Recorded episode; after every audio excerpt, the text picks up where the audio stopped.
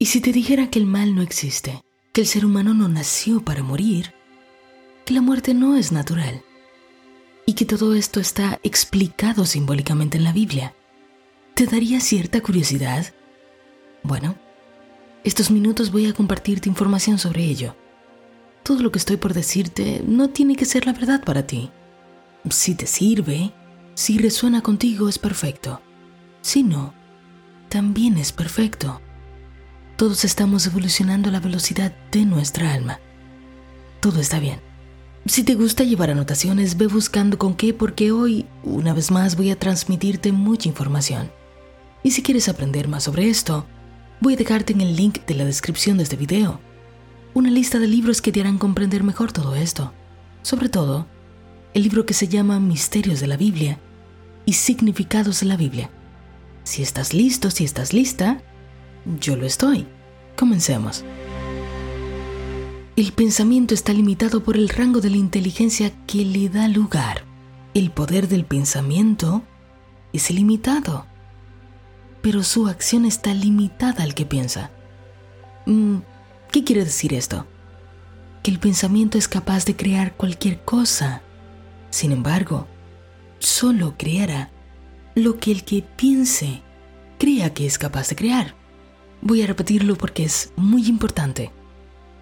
El pensamiento es capaz de crear cualquier cosa, pero el pensamiento en realidad solo va a crear lo que el que piense crea que es capaz de crear. El poder del pensamiento es ilimitado, pero para llegar a ese lugar en donde no hay límites, va a depender de que el que piense crea que esto es posible. Por eso es tan importante evolucionar, pues con la evolución viene cada vez la posibilidad de crear cosas más grandes por el poder del pensamiento. La historia del Edén es una alegoría, o sea, que tiene un significado simbólico. Y es fácil saber que es así, puesto que, desde el inicio cuando se habla de la naturaleza de los dos árboles que allí habían, sabes que uno era el árbol de la ciencia del bien y del mal, y el otro el árbol de la vida. Sí, esto es literal. ¿Dónde están estos árboles? ¿Dónde podemos ir a buscarlos en este mundo físico? ¿Dónde está el árbol de la ciencia del bien y del mal? ¿Dónde está el árbol de la vida? La primera vez que escuché todo esto de que la historia del jardín del Edén es una alegoría, sucedió porque un amigo me contó. Me comentaba que el jardín del Edén solo representa el jardín de la mente y que inclusive esta historia que se encuentra en la Biblia puede encontrarse de manera muy similar en escritos aún más antiguos que hacen alusión a la misma cosa. O sea que el jardín del Edén es la representación del jardín de la mente humana. Y años más tarde, estudiando más profundo, noté que algunos autores citaban escritos más antiguos todavía, en donde para representar la mente del hombre, para representar sus pensamientos, se tomaba como referencia un jardín. Bien, entonces, dicho esto, si el jardín del Edén es el jardín del alma, entonces, el árbol de la vida es la percepción perfecta del espíritu justo como mencionábamos en un episodio anterior, cuando mencionamos la creación del cielo. Cuando Dios puso al hombre en el jardín, le dijo que cuidara la tierra, mejor dicho, le dijo que la atendiera, que cultivara los pensamientos y las ideas que allí se iban a sembrar, porque ni modo, lo que se siembre, eso se cosechará. Fíjate que el árbol de la vida se encontraba en el centro del jardín, justo en el medio, porque lo que está en el centro de nuestro ser, desde allí van a salir todas las demás ideas que tengamos. Thomas Stewart explica que la Biblia debe leerse justo como se vive la vida humana. Esto es muy importante, toma notas. Toda la trama humana se desarrolla de tres formas. En el plano espiritual, que ya sabemos que es el más elevado, y luego está en el plano mental, y el plano físico. Cuando veas entonces que la Biblia menciona lo perfecto, justo como cuando Dios dijo que todo lo que había creado, incluyendo al hombre, era bueno, era perfecto, entonces está hablando del plano espiritual. Sin embargo, en el plano mental, es cuando la persona comienza a tener una idea de las cosas, su propia idea de las cosas, del mundo, de todo lo que le rodea. Es la percepción que tiene el individuo. Y esta percepción no siempre es perfecta, no siempre es espiritual. La persona no siempre tiene una idea espiritual de las cosas. Pongamos un ejemplo. Una persona se da cuenta que es criticada por otra. Si el individuo posee una idea espiritual de la otra persona, va a pensar que el otro tiene una idea errada en su mente, en su pensamiento y que solo está expulsándolo. En cambio, si la primera persona, o sea, la persona que es criticada, se molesta y también comienza a criticar, lo hace porque en su plano mental también tiene una idea errada del otro. Y así vemos como el drama psicológico de estas personas se refleja en el plano físico. Pues en el jardín del alma se encuentran sembradas las ideas erróneas. Y pues, ni modo, una manifestación errónea tendrá. Pero fíjate que la vida era perfecta para Adán y Eva, o al menos eso dice el principio de la historia. Así que podemos deducir que en este momento se está hablando del plano espiritual. Sin embargo, pronto la trama se pone bien interesante. Ya sabes que las historias comienzan así. Al principio todo es hermoso, luego viene el desarrollo desastroso y al final, un final brillante. La trama se sigue desarrollando y ahora aparecen elementos importantes. Dios le dice, coman de lo que sea, pero no se les ocurra comer del árbol de la ciencia del bien y del mal y aquí es importante que veamos una cosa. No se trata de que Dios les dijo, si comen de eso los erradico. No. Dios les dijo, si ustedes comen de eso, ciertamente morirán. O sea, la naturaleza del árbol en sí es lo que hace que mueran. No es que Dios les hace que mueran. No, es la naturaleza del árbol. Así que ojo con esto porque es muy importante. Pero adivina qué pasó. Eva olvidó completamente esto y ¡pum! Come del árbol y luego lo comparte con Adán. Bien, si tú crees que el jardín del Edén es el jardín del alma, entonces ya sabes que los personajes principales de la trama también están representando algo, ¿no? Tenemos por un lado a Eva, por el otro lado tenemos a Adán y por otro lado tenemos la serpiente. Interesante, esto se pone muy bueno. ¿Quién es Adán? ¿Quién es Eva? Para llegar a ello lo sabremos utilizando dos referencias, sus nombres y lo que pasó en el desarrollo de la historia. La historia dice que la serpiente engañó a Eva, por lo tanto, ya sabemos que la serpiente representa un engaño, un engañador, un mentiroso. Eva, por otro lado, fue la engañada y Adán no fue engañado pero por estar involucrado con Eva, cae con ella. Esto se pone muy muy bueno, ya comienza a volarnos la cabeza. Y si has leído el apóstol Pablo, seguro vas a darte cuenta que dijo, Adán no fue engañado. Na, na, na, na. Eva fue engañada y entonces cayó en pecado. Bueno, ¿esto por qué fue? Porque Adán y Eva eran una pareja, eran inseparables, y uno cayó por causa del otro.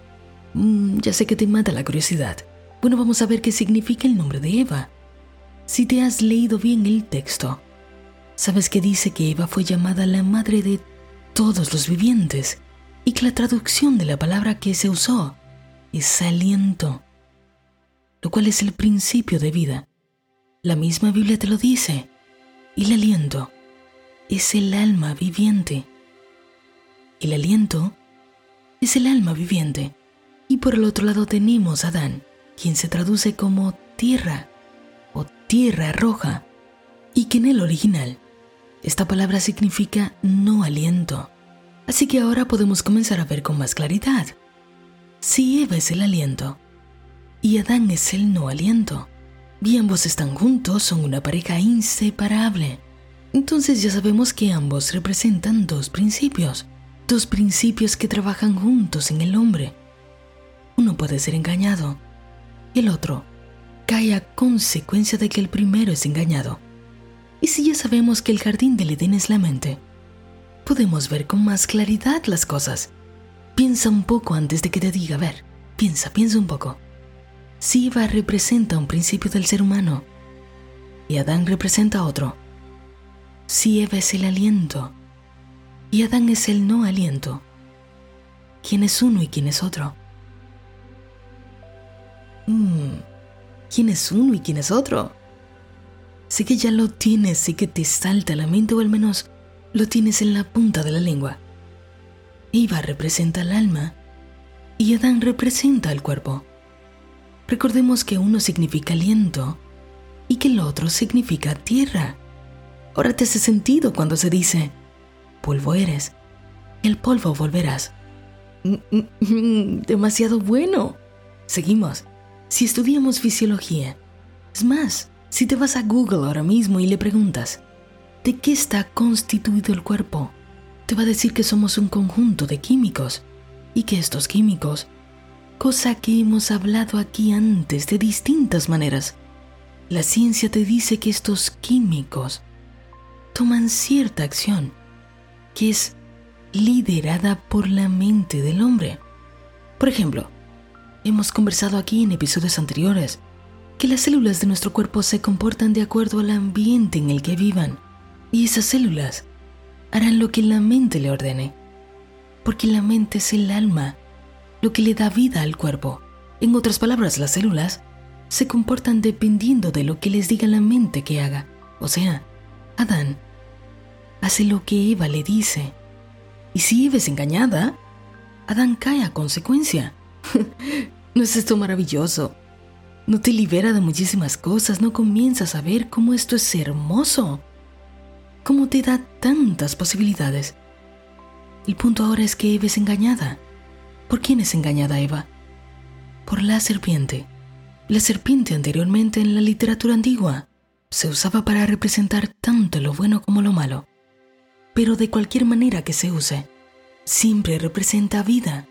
O sea, la vida física, la vida manifestada. No el principio de vida, no, no, no, no, no, no, no eso le pertenece a Dios, sino la vida manifestada. Veámoslo así, tengo en mí aliento de vida, pero también tengo una serpiente, o sea, hago con mi vida lo que yo quiera, voy al parque, me levanto a tal hora, como no sé qué, y el conjunto de cosas en cómo yo viva, eso constituye mi vida. Así que eso es lo que representa la serpiente, la vida manifestada. Para entender bien estos tres personajes vamos a poner un ejemplo. Imaginemos que yo, Natalie, nací en un país que no existe. Vamos a seguir imaginando, vamos a inventar. Nací en Narnia. y las mujeres en Narnia tenemos que tener mínimo cinco hijos. Pues hay que poblar a Narnia.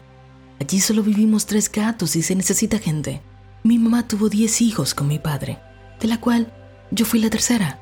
A todas las que éramos hembras se nos enseñó que debíamos tener no menos de cinco hijos y que debíamos obedecer cualquier cosa que dijera nuestro esposo. Lo que un hombre diga, eso debe hacerse. Por lo tanto, yo a mis 25 años, supongamos que ya tengo cuatro hijos, mi esposo quiere al menos tres más. Me siento cansada, frustrada, toda mi vida es una constante lucha, pero creo que esta es la vida que me tocó. Por lo tanto, lo acepto como una verdad y así vivo. Hasta que a los 55 años, ya con un cuerpo muy cansado, muy frustrada, enfermo y muero. Dicho de una manera metafórica utilizando los personajes, Eva, o mi alma, acepta lo que le dice la serpiente, o sea, yo acepto lo que veo en mi vida, como veo mi vida, y me acostumbro a que esa es la verdad. Mi cuerpo, o sea, Adán, no protesta, no tiene inteligencia propia en sí mismo para actuar por su cuenta, solo come del fruto que Eva le da, solo acepta la mentira que Eva creyó, y ahora se condena a la muerte.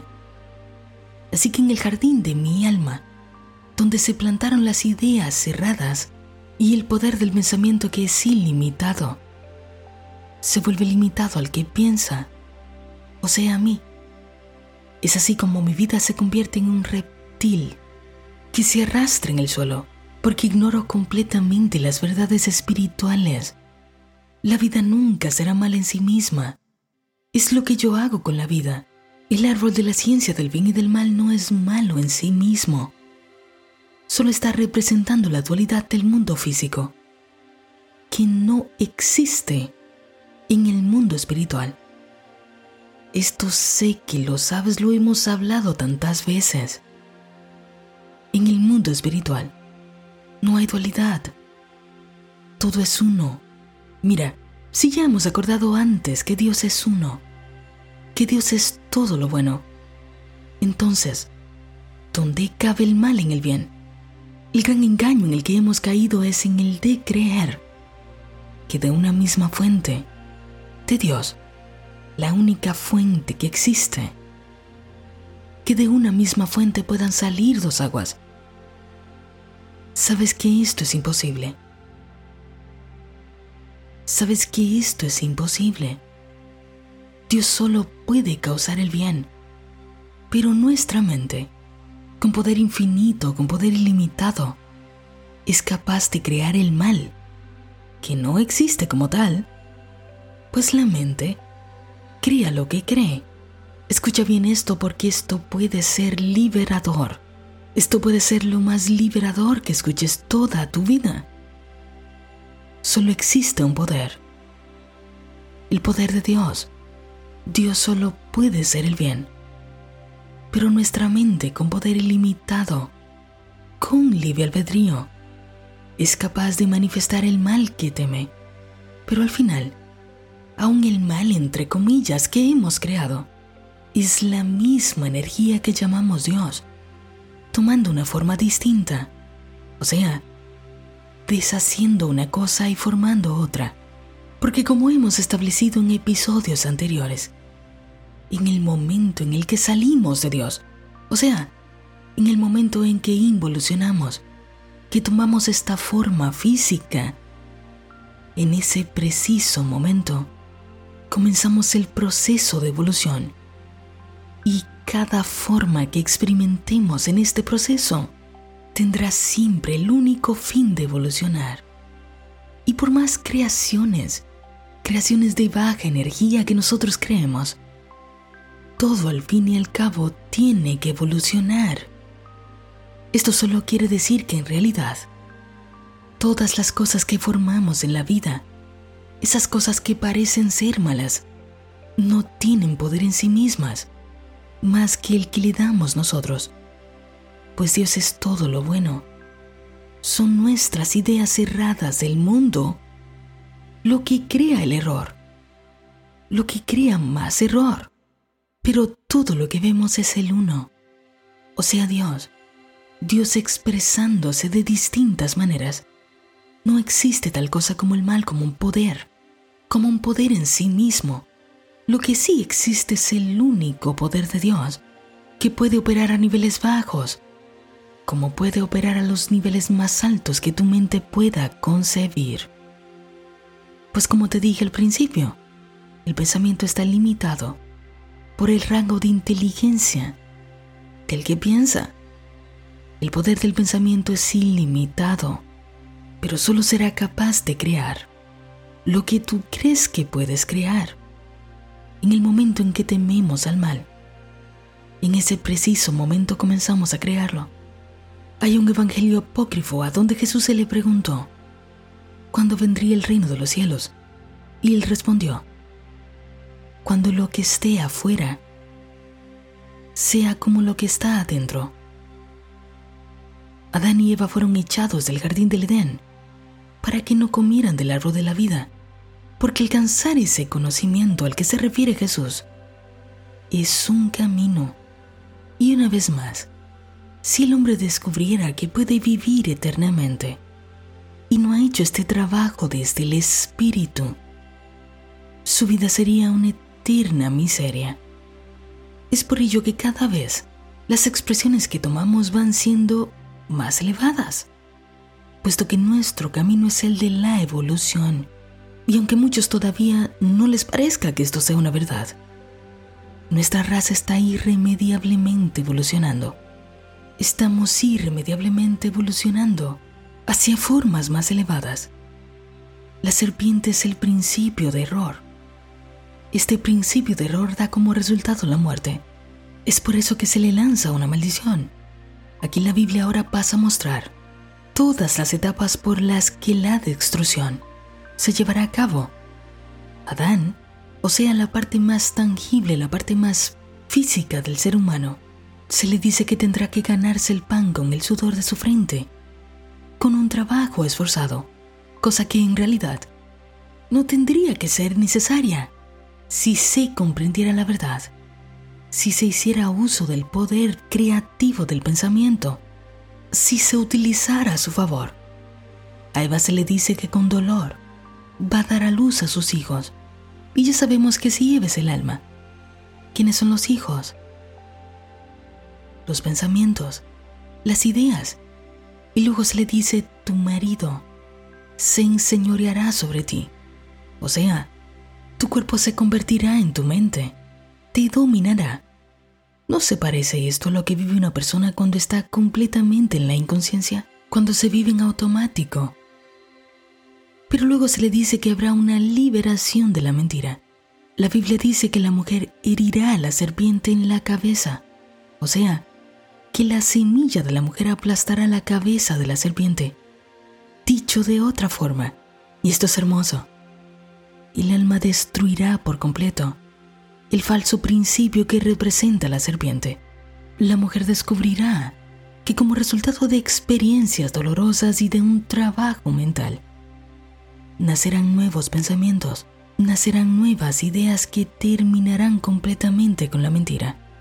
A medida que avanza nuestra alma hacia inteligencias cada vez más elevadas, de la misma forma aumentará la tendencia hacia la vida, hacia lo perfecto, hacia lo puro del espíritu.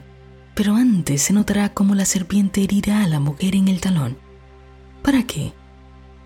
Para retrasar el proceso. Es que no es esto lo que pasa una y otra vez.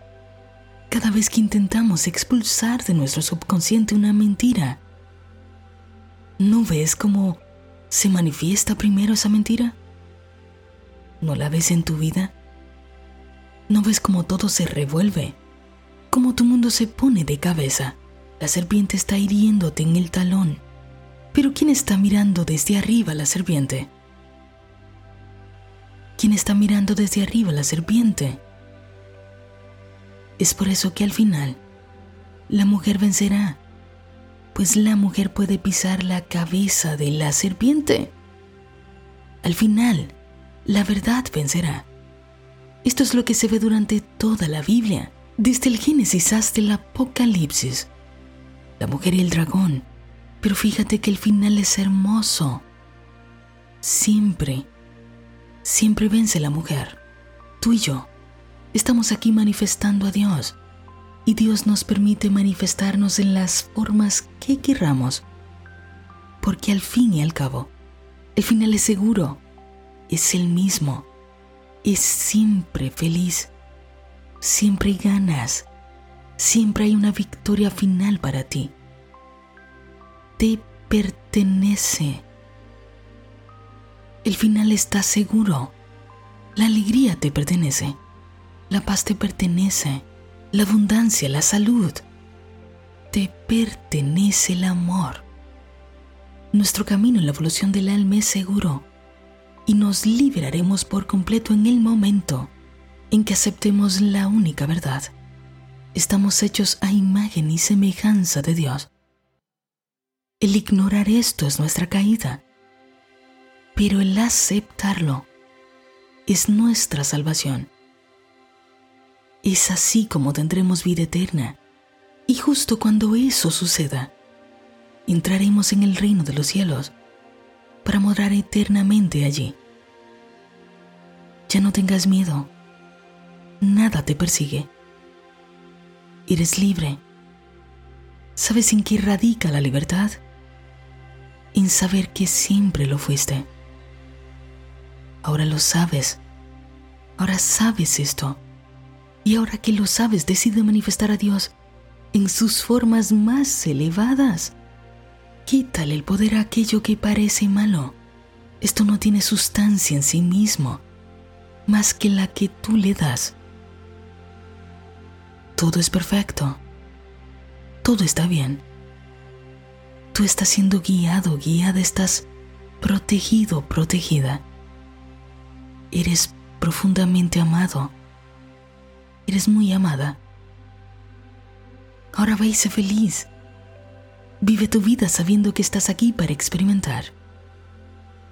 Estás aquí para crear la versión más elevada de ti. Hazlo desde ahora y para siempre.